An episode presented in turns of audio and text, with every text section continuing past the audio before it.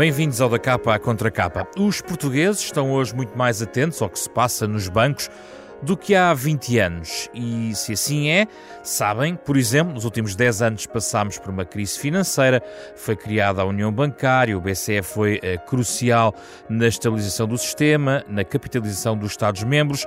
Sabem que os portugueses também têm visto quase diariamente as faturas dos problemas de diversos bancos Viram eles próprios colapsar um banco histórico, viram também inúmeras discussões sobre a banca no Parlamento e na comunicação social, observaram movimentações na justiça e não deixam certamente manter alguma inquietação, diria em alguns casos até desconfiança, sobre o que se passa na banca, para mais agora também num contexto de pandemia que também nos faz refletir sobre o tema desta semana. Por onde vai a banca em Portugal? É o título de um livro da Fundação Francisco Manuel dos Santos, autoria de Jorge Braga de Macedo, Nuno Cassola e Samuel da Rocha Lopes, agora publicada e que trazemos neste programa. Connosco um dos autores desse livro, o economista Nuno uh, Cassola, uh, agora membro do Conselho Científico do Centro de Estudos Europeus do Departamento de Economia da Universidade de Milão, a Itália. Nesta conversa também com Ricardo Cabral, professor do Instituto Superior de Economia e Gestão de Lisboa. Vamos falar sobre a banca em Portugal, nesta edição da Capa Contra Capa, programa de parceria da Renascença com a Fundação Francisco Manuel dos Santos.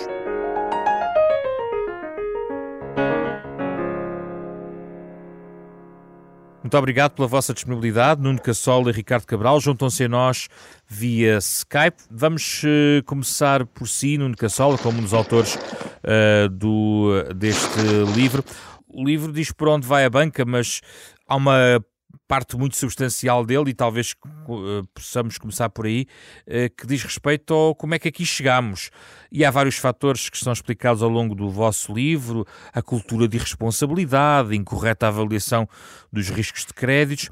Mas afinal, no Cassola, os responsáveis foram os banqueiros ou for, foram os reguladores e supervisores, no fundo, os polícias do sistema, foram os legisladores, o enquadramento europeu. Afinal, para chegarmos aqui, uh, a culpa tem que ser distribuída por todos? Bom dia. Em primeiro lugar, queria agradecer imenso a oportunidade que a Rádio Renascença nos dá uh, de falar uh, sobre o livro e, evidentemente, agradecer à, à Fundação Francisco Manuel dos Santos a publicação deste nosso trabalho. É uma pergunta fulcral à qual nós tentamos dar resposta ao longo destas 700 páginas. Quando há uma grande, uma grande crise como aquela que, que nós vivemos, um, não há em geral apenas uma causa só.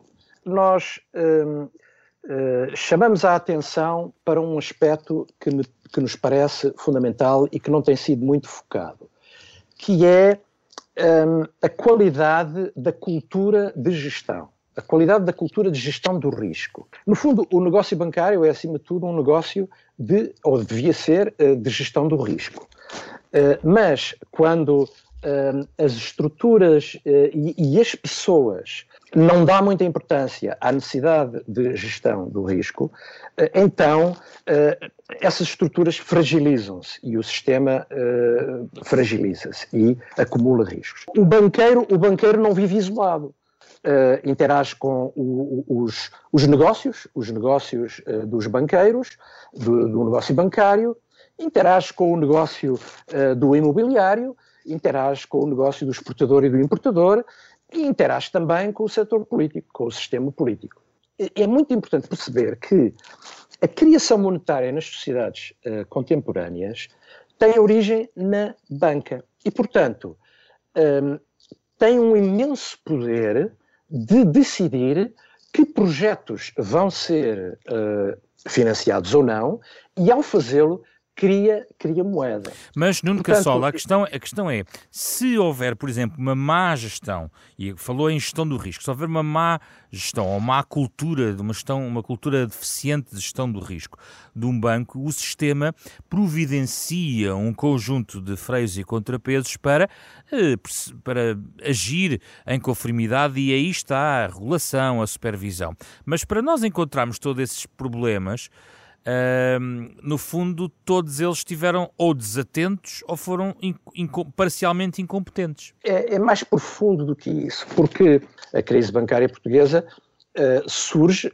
explode depois da grande crise bancária internacional.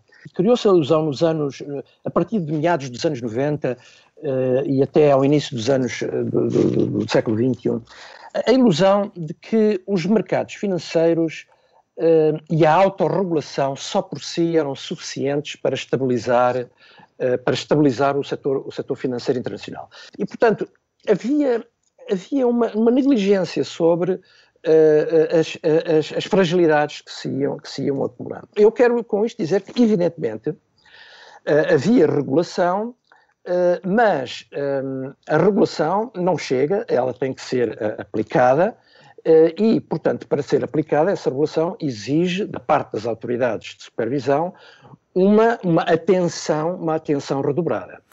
Um, é fácil dizê-lo, mas a atividade de supervisão é muito complexa. Exige, exige desde o topo até à base uma, uma cadeia de grande, de grande responsabilização e, e, e, e, vontade, e vontade de fazer a supervisão intrusiva, como nós dizemos.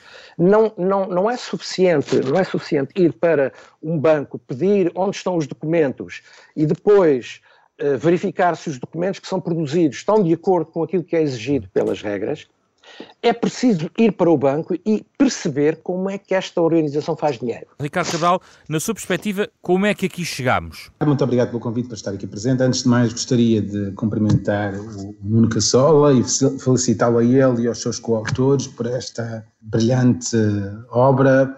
Eu também acho que é um livro que é um pouco uma, em parte, a autobiografia. Nós notamos nos capítulos um pouco a experiência pessoal de, destes intervenientes e destes autores nas áreas que, que, que, lhes dizem respeito e, portanto, é muito bom para alguém como eu que estuda estes tópicos ter um pouco a perspectiva de como eles viveram uh, determinadas áreas de, de atuação. Um, em relação à sua pergunta, uh, José Pedro, de como vai a banca ou por onde anda a banca. Como é que aqui chegamos? Chegamos aqui, uh, de acordo com os autores, por erros uh, da gestão bancária, insuficiências na governança uh, bancária e por deficiente supervisão, uma, supervisão do Banco de Portugal pouco intrusiva. Peço desculpa, só a dizer isto tão abertamente, mas parece-me que há aqui um enviesamento natural, que é porque os autores que trabalham nestas áreas não refletem também, uh, tendem a identificar-se com as instituições em que trabalham e, portanto, um, eh, se haverá aqui responsabilidades também de outras entidades, não estão aqui uh, abarcadas. E quais são essas entidades? Uh, Parece-me que há problemas da arquitetura do próprio euro, é? uh, nomeadamente, por exemplo, se lembrarmos que as reservas mínimas obrigatórias do setor bancário até 1997 eram 17%, e com o processo de adesão ao euro, as reservas mínimas bancárias passam a ser 2%, in, inevitavelmente isso conduz, portanto, aquele crescimento do crédito desenfreado que os autores referem no livro uh, é uma consequência natural dessa modernização dos requisitos de liquidez uh, da banca. Outra das consequências é a própria supervisão europeia e o próprio uh, concepção de como seria feita a supervisão europeia. Portanto, há aqui um episódio muito, muito importante que é, está omisso no livro, que é a crise do euro, ou a crise das dívidas soberanas, de 2010 a 2012, que quase não se transparece, é, digamos, é confundido com a crise financeira internacional. Um, e essa crise é muito importante para perceber as respostas das autoridades europeias, nomeadamente no campo da supervisão bancária. A verdade é que essa crise da zona euro e a crise financeira, aliás, os autores dizem isso, também acaba por destapar algumas deficiências estruturais que já existem, nomeadamente no tecido económico, e se calhar aí vamos encontrar alavancas de crédito que depois não têm uh, uh, correspondência no crescimento económico mais à frente, ou vamos, por exemplo, ver a, a sobreexposição de setores como a construção civil em relação ao crédito bancário. Isto está de facto tudo ligado. A minha questão é: não é só, não é só a dimensão externa ou da zona euro hum, que, que, que, que condiciona a, a situação portuguesa neste, neste, neste particular? Basicamente, houve a percepção uh, das autoridades portuguesas, nomeadamente o discurso de tomada de posse de Vítor Constância em 2001 uh, eh, ou em 2000, uh, eh, é muito, como governador do Banco de Portugal, é muito sintomático, diz que a balança de pagamentos deixa de importar, e há uma referência no livro a isso, e durante muito tempo a percepção foi que o sistema financeiro estava equilibrado, porque tinha lucros e que estava, e tinha os seus ativos e, portanto, intermediava bem essa função financeira de obter financiamento no exterior, mas na prática, digamos, da própria arquitetura do euro decorre que o sistema financeiro e o sistema bancário em particular é a peça fundamental que permite assegurar a irreversibilidade do euro.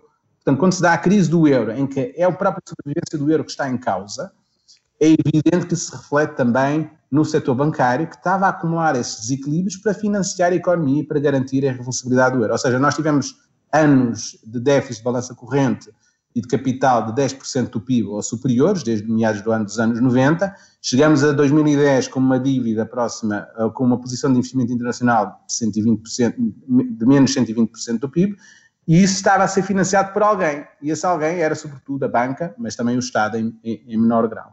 E, portanto, esses problemas da banca decorrem também da arquitetura da zona euro, não só de problemas de, de governação na minha, na minha perspectiva. A União Bancária, e não só o Pacto Orçamental, é, uma, digamos, é uma resposta das autoridades europeias para assegurar que a zona euro não se desintegra. Nuno Cassola, a questão da arquitetura da zona euro aqui colocada por Ricardo Cabral como um fator essencial para analisarmos o que se passou uh, até agora. Uh, como, como, é que olha para a análise que ele faz, tendo em conta que, de facto, também está bastante centrado este, este livro na questão da, da gestão do crédito, incumprimento e também da, da má gestão dos bancos portugueses? Estou, estou em parte de acordo com, com o que o Ricardo disse. Há, há, há de facto problemas de, de estruturais na, na, na, arquitetura da zona euro um, que, infelizmente, eh, não foram, eh, não, não foi dada a devida importância eh, no, no, Tratado de Maastricht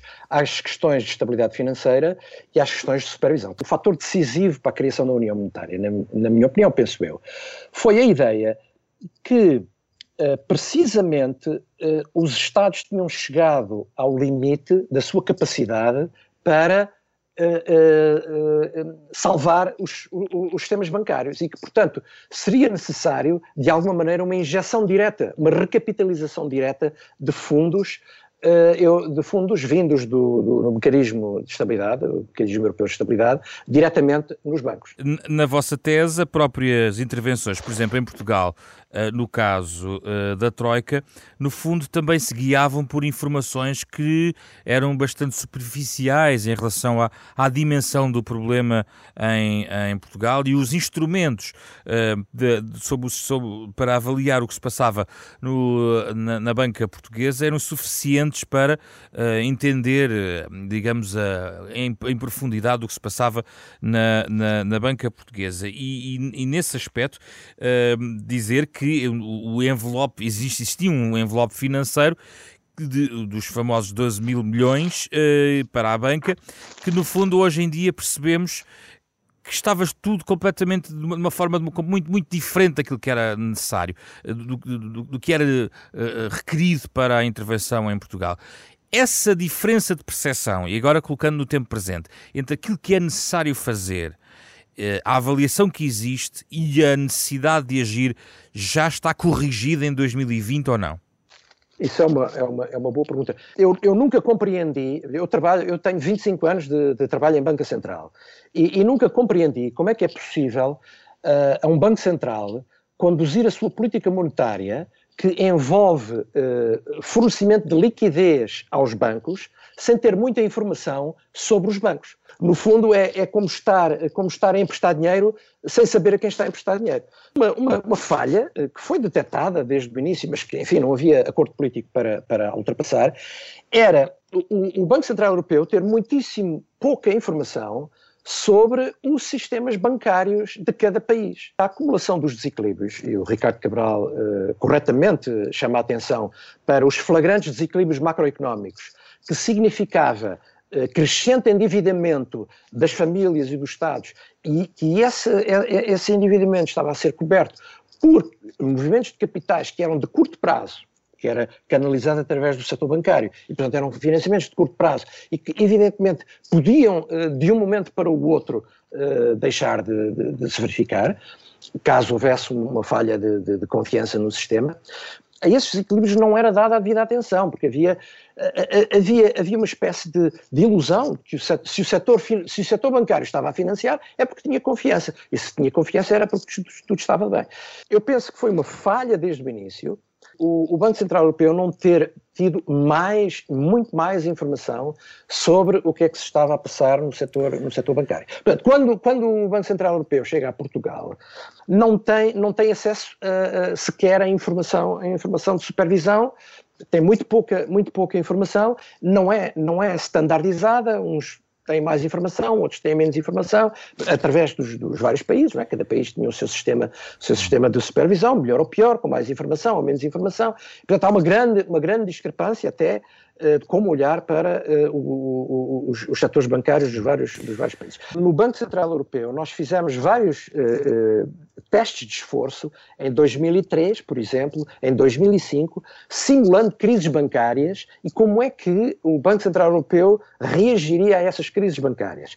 Desses exercícios, os supervisores não entravam nesses exercícios quem entrava eram os Ministérios das Finanças e, e, e, os bancos, mas os supervisores não entravam nesses sítios. Deixa-me ouvir, aqui, deixa ouvir aqui o Ricardo Cabral.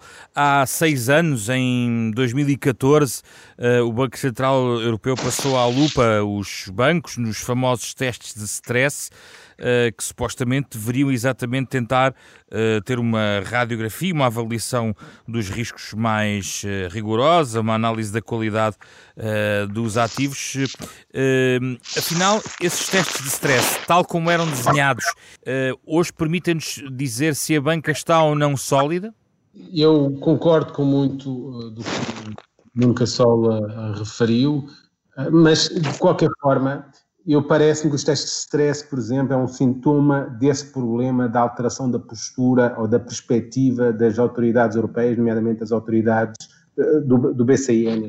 Portanto, um dos autores aqui, o Samuel da Rocha Lopes, é da Autoridade Bancária Europeia, cujo anterior presidente é agora presidente da, do Mecanismo Único de Supervisão localizado no, no, no, BCE, e o BCE tinha a função da política monetária e emprestava com colateral. Portanto, o risco, a exposição ao sistema bancário era de facto a União Bancária dá-se por várias razões, mas um, também se dá, uh, digamos assim, ao mesmo tempo que se dá a crise das dívidas soberanas. E um dos das crises dívidas soberanas é que se nota, há países que seguiram uma, uma política de déficit públicos elevados, portanto é preciso o pacto orçamental para responder a esses déficits públicos elevados, mas há países que eram virtuosos. A Irlanda e a Espanha tinham excedentes orçamentais, tinham uma dívida pública abaixo de 30% do PIB.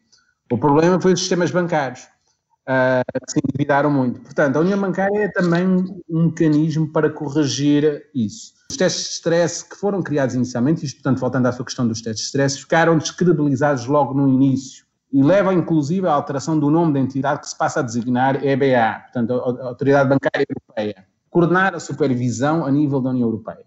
Uh, o mecanismo único de supervisão no BCE passa a ser responsável pela supervisão na zona euro uh, e coordenam os dois a, a sua atividade e note-se bem, quando estão a fazer este processo, estão a olhar para toda a literatura académica que existe, que recomenda, por exemplo, que o, supervisor tem que ter uma atitude interventiva, como referiu o que tem que ser proativo, que tem que eh, não ter paciência regulatória, tem que ser impaciente. Os bancos não cumprem, é preciso intervir, intervir cedo. Porquê? Se intervir cedo, minimizam-se as perdas. E, ao mesmo tempo, uh, decidiu-se que os níveis de rastro de capitais eram muito baixos e que tinham de ser aumentados. Parte desta história é uma mudança das autoridades sobre o que é que deve ser a postura da supervisão e da regulação, que evidentemente tem consequências no objeto que é sujeito à regulação e supervisão uh, e nos próprios resultados dele. Eu noto que a nossa crise financeira ocorre uh, entre 2014 e 2016 uh, eh, e que os custos das medidas de resolução do bancos são quase 16% do PIB.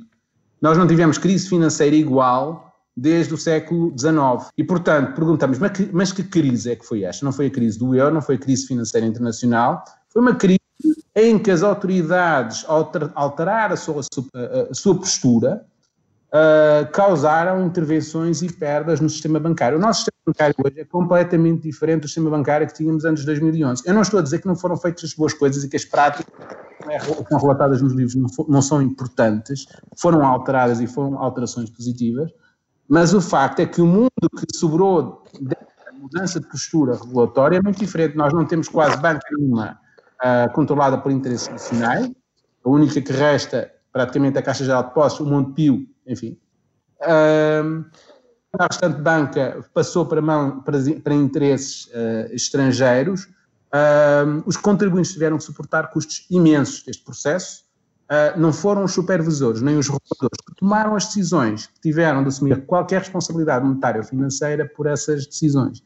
E, portanto, tem uma postura um pouco fora da caixa, não é, neste sentido, uh, mas um, um, pouco diferente dos autores deste livro, que eu reconheço, portanto, concordo com muito com o que está aqui dito, não é? Portanto... Eu, eu gostaria de, de, centrar agora ainda Nuno Cassol na questão dos casos e percepções do capítulo do livro sobre os riscos, onde fala sobre os vários erros que foram cometidos, para os ouvintes também eh, sentirem a proximidade em relação a este, a, a, este tema relacionado com estes bancos. Eh, digamos que há aqui vários graus que são, que são colocados aqui, porque no, no vosso livro uh, distinguem entre o que é que é uma incompetência, digamos assim, um desgoverno um desgoverno uh, uh, cosmético, digamos assim, pois o desespero e a fraude, digamos assim.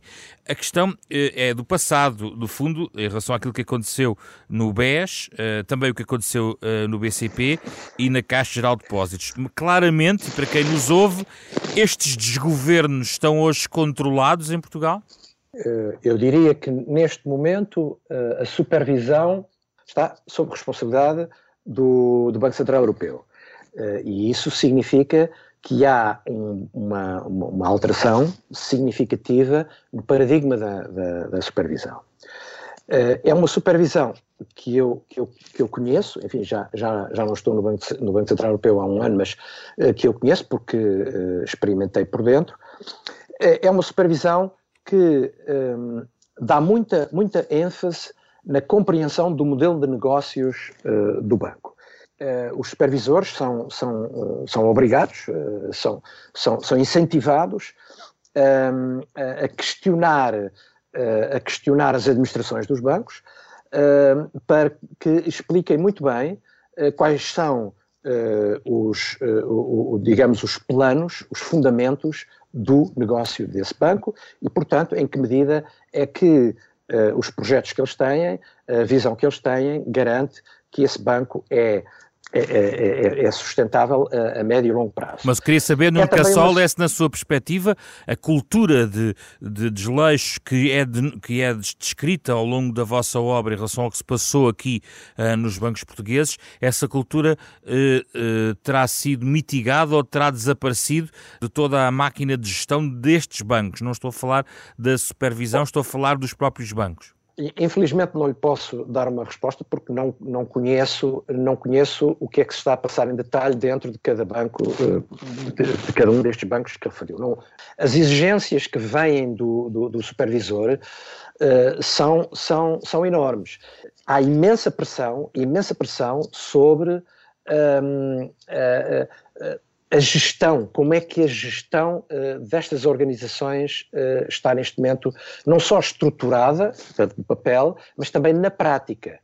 Uh, quais são as responsabilidades efetivas e se cada responsável pelas diversas áreas de comercial, de, de risco, de negócios, de pessoal, de compliance, de supervisão, etc., se de facto tem voz, tem voz, se é uma voz ouvida nos conselhos de administração, se é uma voz tida em conta e os equilíbrios e os equilíbrios que é necessário nos conselhos de gestão para que as diversas, uh, as diversas uh, vozes sejam, sejam ouvidas. Portanto, há, há, inspeções, há inspeções que são feitas, há inquéritos que são feitos, há trabalho horizontal, a grande vantagem do, do, do, do mecanismo europeu de supervisão que faz a, faz a avaliação dos bancos portugueses e da gestão dos bancos portugueses e do modelo de negócio destes bancos, eh, que, que são os grandes bancos portugueses, um, em confronto com uh, o que se passa na Europa nos outros bancos, nos bancos espanhóis, nos bancos franceses, e, que, que, que têm o mesmo tipo de negócio. E, portanto, nós temos uma, uh, quer dizer, o supervisor quando olha para um, para um, para um banco uh, que está localizado em Portugal, falo num contexto em que pode comparar através dos vários países e dos vários modelos de negócios e, em função disso, tem uma referência para uh, fazer perguntas mais difíceis ou mais fáceis uh, sobre a qualidade, a qualidade da gestão uh, e a capacidade dos bancos fazerem face aos desafios que têm e, evidentemente, exigir capital, exigir alterações, seja de pessoal, seja de, de processos, investimentos em controlo controle de risco, controle de, de, de outro tipo de, de internos e, e, e, portanto, uh, investimento em, em, em modelos de, gestão de risco. Portanto, o que, o que eu digo é que as pressões que se colocam hoje em dia sobre Uh, as administrações ban do, do, dos bancos em Portugal são de uma natureza muito, muito diferente daquela que existia uh, atrás. E também as pressões são imensas. E depois, há, outro, há um outro aspecto que é muito importante. Uh, tanto o PCP como o BES eram bancos, eram bancos em que eh, grande parte de, de, dos negócios eram, eram, eram, eram para alimentar o grupo, para alimentar os amigos, para alimentar a criação de impérios, como nós dizemos, e, e, e portanto as coisas andavam sempre bem. Uh, e portanto não havia grandes desafios, grandes desafios uh, relativamente ao modelo de negócios que eles nem, nem de dentro das próprias organizações e era muito difícil haver equilíbrio, equilíbrio, digamos, da, da, influência das diversas das diversas áreas de negócios e das, de, um, um aspecto que nós realçamos no livro é a subordinação das áreas de gestão de risco aos interesses comerciais e aos interesses eh, de, de, estratégicos de reforço uh, do, do, negócio do, do, da expansão do, grupo. Para fechar a ambos um desafio, uh, Ricardo Cabral, comece por si em relação aos, ao contexto pandémico que vivemos e os riscos para o sistema neste caso. Os autores, aliás, têm um anexo sobre os riscos de pandemias ao nível do crédito, da liquidez, os riscos operacionais e a continuidade do negócio. Que desafios vê, muito sucintamente para terminar, que, que desafios vê que a pandemia possa trazer para este contexto em particular? Tem-se falado muito sobre a economia, mas menos talvez sobre o sistema financeiro. O que ocorreu foi, em parte, em grande medida, uma alteração da postura do regulador. Portanto, e um regulador poderoso, forte, um, que ao alterar a sua postura altera a realidade impacta essa realidade. Portanto, e vemos os custos desse processo muito significativos, como referi, 16% das resoluções que tivemos em, em, Portugal. Custos esses que, como o Nuno Cassola disse, parte já lá estavam, mas estavam escondidos. O que me parece que vai ocorrer, e o, o BCE já deu sinal disso, é que vai haver uma inversão do, do, do regulador. No sentido em que vão ser reduzidos, é isto que me parece que vai ter que ocorrer, vão ter que ser reduzidos os rastros de capital, os requisitos de capital. Um, e, uh, porque não, temos problemas na banca. E eu diria que temos problemas na banca mais noutros países do que em Portugal.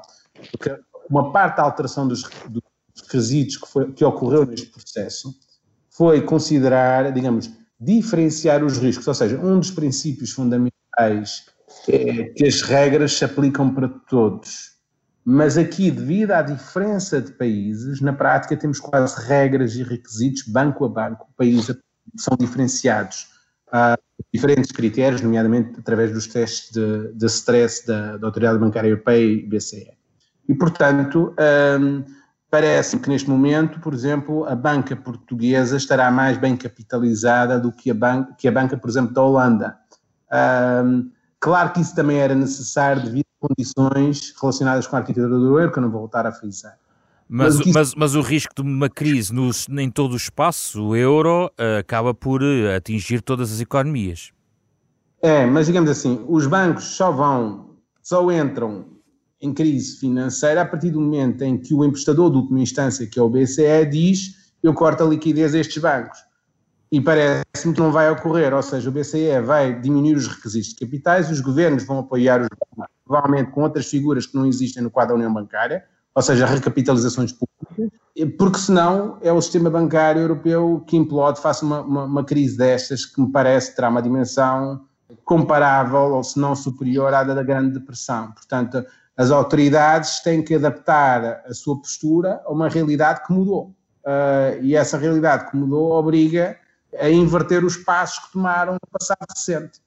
Um, e é um pouco isso. Mas isso quer dizer, Ricardo Cabral, que não vê as mesmas linhas de fratura uh, que vimos uh, anteriormente entre um lado da Europa e o outro, sul, norte, este, oeste, ricos e pobres, e porque a natureza desta crise é mais transversal, é, é também mais fácil haver uma resposta mais sólida?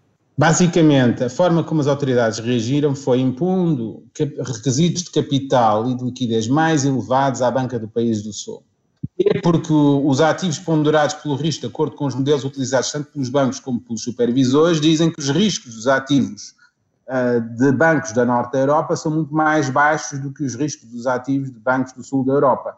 Uh, o, o, que isso significa é que, a nível de capital, os bancos do norte da Europa podem ter muito mais ativos que os bancos do sul. Portanto, dado um choque deste, ou seja, os rastros de alavancagem da banca do sul são muito superiores aos rastros de alavancagem da banca dos norte da Europa. Perante uma crise destas, em que essencialmente vai-se dar um choque a nível de uma generalidade de ativos, quem está mais em risco é a banca do norte da Europa, a banca da Holanda, a banca da Alemanha, a banca da Suécia. A margem para absorver choques é menor. Claro que essas economias, por exemplo, não dependem tanto do turismo, podem ter um choque relativamente menor do que, eh, em relação ao Covid do que a economia portuguesa mas uh, no cômputo, e tendo em conta que na realidade este processo de supervisão, regulação que ocorreu na sequência da União Bancária se, se traduziu numa brutal contração do crédito bancário, uh, mais de 100 mil milhões de euros, foi isso que o crédito caiu, e também isso explica o aumento do crédito palpável. Um, o facto é que me parece que, um, sim, é natural que o Covid cause problemas graves ao sistema bancário, mas o que eu espero é que o emprestador, ou, que eu, a minha expectativa é que o emprestador de instância altere o padrão, digamos, a, a, postura regulatória de supervisão que, está, que teve até agora. E, portanto, vamos novamente dar uma reviravolta na supervisão daqui para a frente. Nuno Cassola concorda com a opinião de Ricardo Cabral? Eu penso que o Ricardo Cabral uh, põe o dedo no sítio, o dedo na ferida, por assim dizer. Uh, Pode-se dar o paradoxo uh, do, do, o paradoxo de agora uh, o supervisor vir dizer, uh, afinal, podem, usar os, podem usar todas as almofadas, todas as almofadas de capital que, que foram constituindo ao longo do tempo, precisamente para serem utilizadas quando há, quando há necessidade.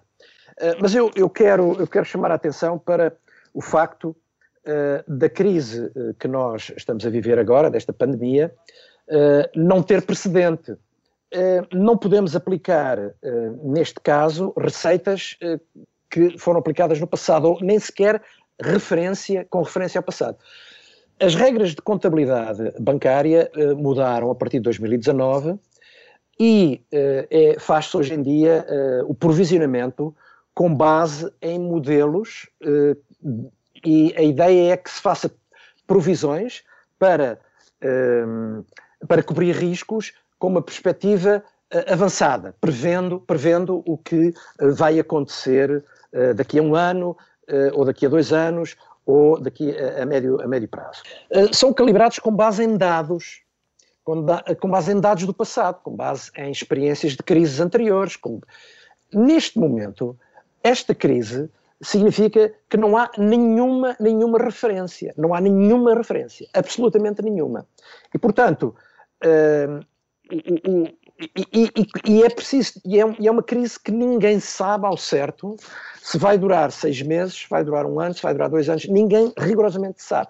E, portanto, é uma situação de emergência em que se justifica claramente uh, a suspensão uh, da aplicação de regras uh, e de práticas que foram pensadas para um contexto uh, uh, diferente. A, flexibilidade, a flexibilidade que foi constituída nos anos anteriores vai ser utilizada. Há países que têm mais flexibilidade uh, do, do, que outros, mas há, há, pela primeira vez uma genuína compreensão de que é uma situação que afeta todos, que não há aqui nem bons nem maus, que pode pôr em risco a estabilidade financeira europeia e, e que é tem um caráter de tal maneira incerto, de tal maneira incerto, num sentido verdadeiramente uh, incerto do termo, em que não há nenhuma referência estatística, não há nenhuma referência na história para nós pensarmos sobre o que é que pode vir a acontecer, que faz com que as coisas tenham que ser uh, uh, geridas com, com muita prudência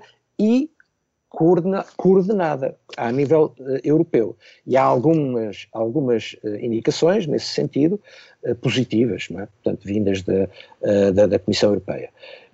E, e, portanto, eu penso que um, tanto a política do Banco Central Europeu como a política de supervisão, seja política monetária, seja de supervisão, como do próprio regulador e das autoridades, das autoridades, dos governos, no fundo, os governos, uh, vão no sentido de uma abordagem a esta crise e de uma resolução desta crise completamente diferente daquela que foi a abordagem uh, à crise do, da, da dívida soberana. E, portanto, os riscos são muito grandes, mas eu penso que a abordagem é profundamente diferente. E, e temos os instrumentos os instrumentos, uh, haja, haja a coragem política para o fazer de uma forma coordenada e de uma forma uh, cooperativa, portanto. eu penso que o, o, o, a incerteza, a incerteza é, é, é, demasiado grande para se poder dizer para se poder estabelecer juízos, juízos muito, muito definitivos sobre quais são os setores que estão mais em risco, quais são os os, os, bancos mais ou menos capitalizados.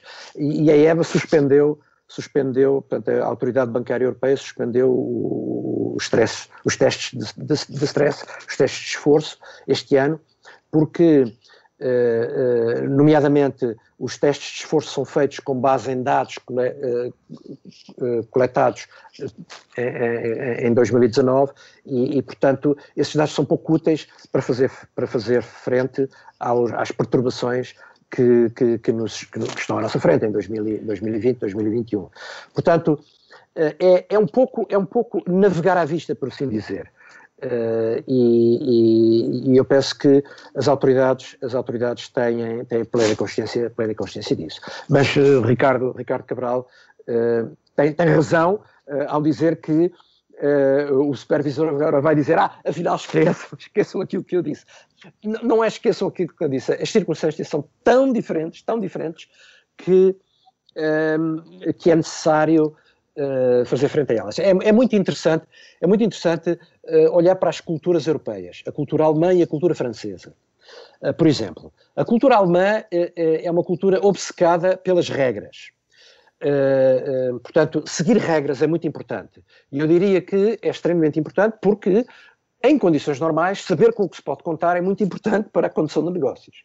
Vem a crise e a cultura alemã entra, entra, entra em choque. Porquê? Porque não se pode escrever um livro de regras como reagir em função de crise, porque a gente não sabe, não sabe na prática eh, como, eh, como é que a crise vai, eh, se vai desenrolar e, portanto, não é possível escrever um, um livro de regras. A cultura francesa é mais temos que resolver os problemas à medida que eles surgem, é um pouco também na linha de, do desarrasca português. À medida que os problemas vão surgindo, nós vamos atacando os problemas e vamos tentando fazer face a eles. Uh, depois, a cultura alemã diz, é, mas uh, se vocês a, a reagir a um problema vão, vão, vão, vão, vão relaxar as regras, depois os agentes económicos vão pensar que estas regras vão ser relaxadas para sempre e já não vão cumpri-las, quando voltarmos à normalidade. Há esta tensão interessante na, na, Europa entre duas perspectivas diferentes, mas que se complementam de uma maneira, uh, de uma maneira ou de outra, que se complementam e que uh, são importantes na, na, tensão, na tensão que elas geram.